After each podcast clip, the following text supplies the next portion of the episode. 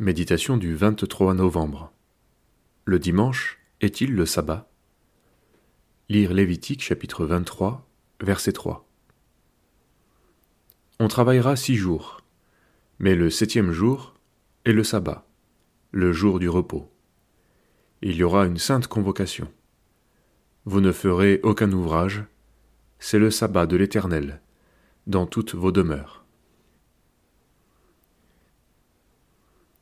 Le sabbat tel qu'il est ordonné dans l'Ancien Testament signifie cessation de travail en vue du culte. Cet ordre est réitéré très souvent et figure comme étant l'un des commandements les plus importants. Que devons-nous en déduire pour nous qui ne sommes pas juifs? Beaucoup de croyants considèrent le dimanche dans le même esprit que le sabbat et mettent un point d'honneur à se priver de toute activité ce jour-là. Malgré tout, on observe souvent une nuance. Si l'activité est vraiment lucrative, alors l'exception est possible. Nous critiquons facilement les adventistes qui s'obstinent à faire le dimanche le samedi, mais on met autant d'obstination à faire respecter notre dimanche comme un jour sacro-saint. Le poids des traditions nous fait oublier l'essentiel. Jésus est le maître du sabbat. Il n'annule pas la loi, mais il l'accomplit et nous montre une réalité bien plus grande en rappelant que Dieu prend plaisir à la miséricorde et non au sacrifice. Matthieu 12, verset 7. L'esprit du sabbat, c'est la charité.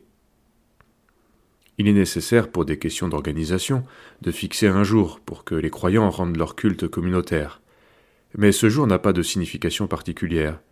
Il n'est que le reflet, un pâle reflet, d'une réalité bien plus grande.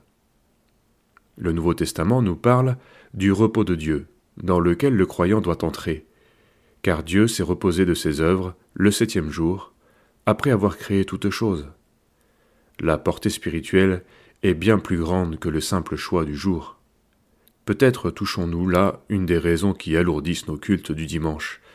Vécus dans l'esprit de la tradition, ils sont un retour à l'ombre, et le voile se recoue. Entrer dans le repos de Dieu signifie croire la parole annoncée sans résister. Pour nous qui avons cru, nous entrons dans le repos. Hébreux 4, verset 3. Pour ceux qui ne croient pas, la parole ne leur sert de rien. Ils sont privés de ce repos. Dieu fixe de nouveau un jour, aujourd'hui. Hébreux 4, verset 7. Aujourd'hui signifie éternellement maintenant, dès lors que nous entendons la parole de Dieu. Voilà le repos du sabbat réservé au peuple de Dieu. Il nous est parfois difficile de le saisir au sein de nos activités, mais il nous est cependant demandé d'y entrer, c'est-à-dire de ne pas résister.